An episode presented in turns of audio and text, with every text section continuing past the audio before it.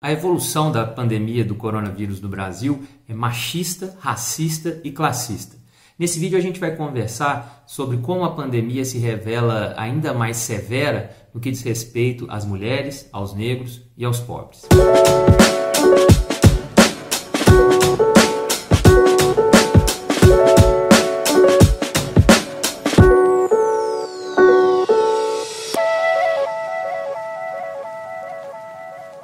Oi, pessoal. É um prazer estar aqui com vocês. Aqui é Juliano Napoleão. Nós vamos, por meio desse canal, dialogar sobre os desafios para a realização da justiça, para a efetivação dos direitos humanos, trazendo as contribuições da filosofia, do direito, das diferentes manifestações culturais, para que a gente possa pensar e conversar sobre isso juntos. Se você tem interesse nesse tipo de material, eu te convido a se inscrever no canal para que a gente possa dar continuidade a esse diálogo nos próximos vídeos.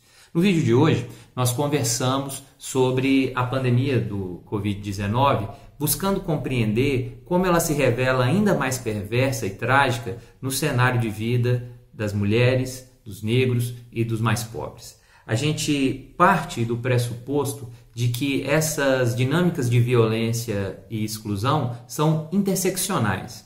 A, a grande contribuição que a Angela Davis traz com essa percepção da interseccionalidade das dinâmicas de exclusão e violência, nos revela que se é dramático o contexto de pobres, negros e mulheres, se você pensa na figura específica de uma mulher negra e pobre, ela sofre essa tríplice dimensão de exclusão e violência, e a pandemia, no que diz respeito a essa circunstância de vida, é ainda mais trágica, é ainda mais absurda.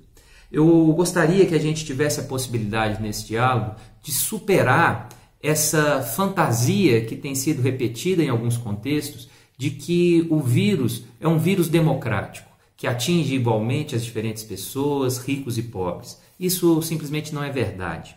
Nós temos claramente a evolução da pandemia demarcada por questões de gênero e raça e de classe e que estabelecem injustiças que precisam ser evidenciadas para que possam ser enfrentadas. Eu começo esse nosso diálogo dando atenção às questões de gênero. O que concerne as questões de gênero, se vocês perceberem na vida cotidiana, dentro das casas, em função da quarentena, nós temos um acirramento da já injusta distribuição dos afazeres domésticos.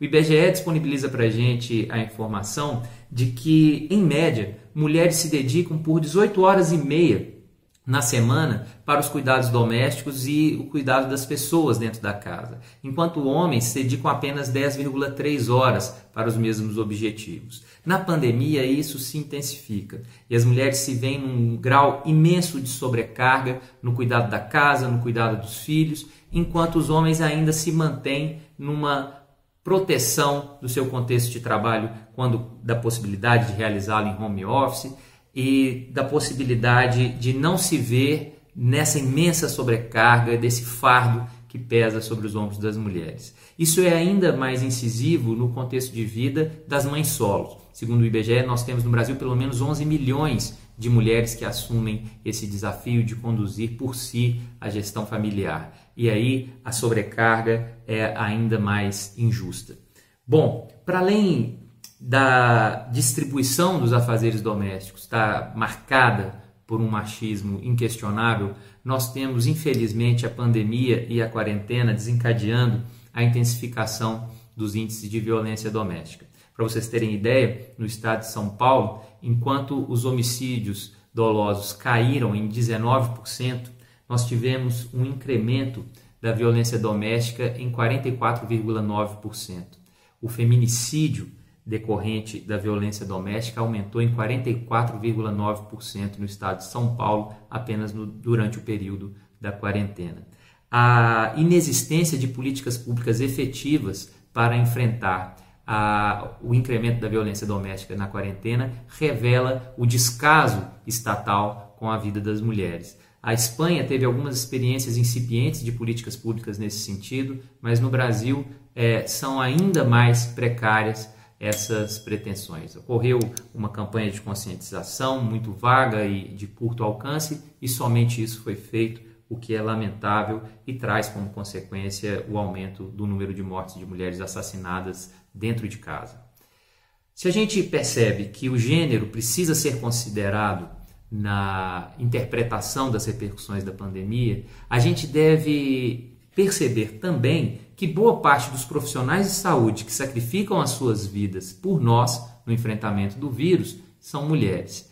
No Brasil e no mundo, 85% da classe dos enfermeiros é composta por enfermeiras, são mulheres que estão na linha de frente. E essas mulheres têm alcançado é, esforços dramáticos de sacrifício, sem condições dignas de trabalho, sem gestão, é, gestão adequada das suas jornadas, num alto grau de ansiedade, isoladas das suas famílias, sem equipamentos de proteção, sem estratégias de proteção individual e coletiva no contexto profissional. E nesse ambiente é que nós temos a edição de uma nota técnica pela Associação Brasileira de Saúde Coletiva, a Abrasco, enfatizando a importância de se pensar a proteção dos profissionais de saúde e nesse recorte que discutimos das profissionais de saúde no sentido de assegurar tanto condições dignas de trabalho como também a proteção trabalhista e previdenciária nesse, nesse contexto. Para além da evidente injustiça de gênero que caracteriza a evolução da pandemia no Brasil, nós temos também aspectos raciais que precisam ser considerados para que a gente compreenda o drama que vivemos. E no que concerne as questões de raça, nós temos em evidência uma letalidade seletiva do vírus no Brasil e no mundo. Se a gente considera os dados é, norte-americanos, lá nos Estados Unidos nós temos os negros como apenas 13% da população e a população negra corresponde a 60% das mortes por coronavírus no país.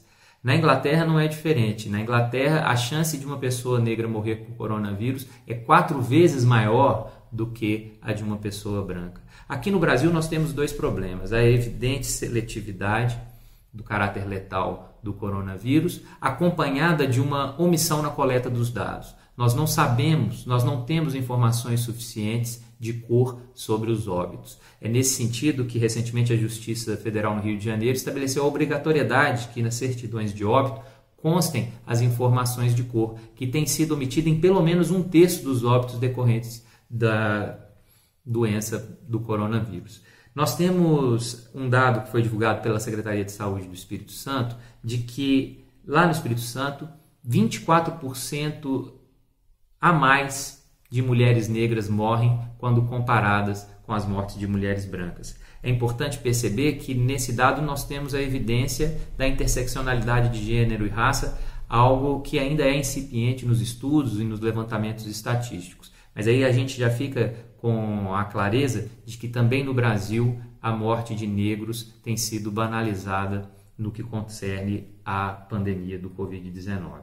Para além das questões de gênero e raça, é importante que a gente perceba a assimetria que existe do impacto da pandemia quando a gente compara a circunstância de vida de ricos e pobres.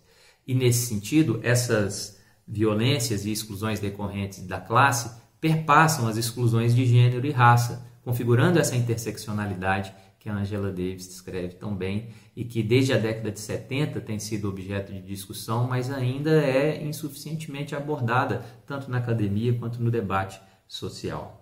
Numa pesquisa realizada por algumas pesquisadoras da Harvard Medical School, da USP e também do Levy Economics Institute, nós tivemos a descrição clara das circunstâncias que tornam mais vulneráveis as pessoas das classes menos favorecidas. Nós temos condições precárias de convívio domiciliar que inviabilizam o isolamento social, que não contam com ventilação e iluminação solar suficientes e a partir daí a transmissão dos vírus inevitavelmente se intensifica e qualquer propagação de infecções respiratórias se vê favorecida por isso é, em decorrência disso que desde 2000 nós já temos, acompanhando os índices das síndromes respiratórias agudas no Brasil, um incremento nas regiões periféricas. Essas são regiões propícias para a transmissão intensa desse tipo de doença e o Covid-19 encontra um contexto para intensificação da sua transmissão em decorrência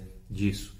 Agora, um outro ponto que eu gostaria de mencionar com vocês e que é objeto de grande preocupação é a violação severa do direito de informação dessas pessoas com relação aos riscos que correm no contexto da pandemia e as efetivas estratégias de prevenção e de autoproteção.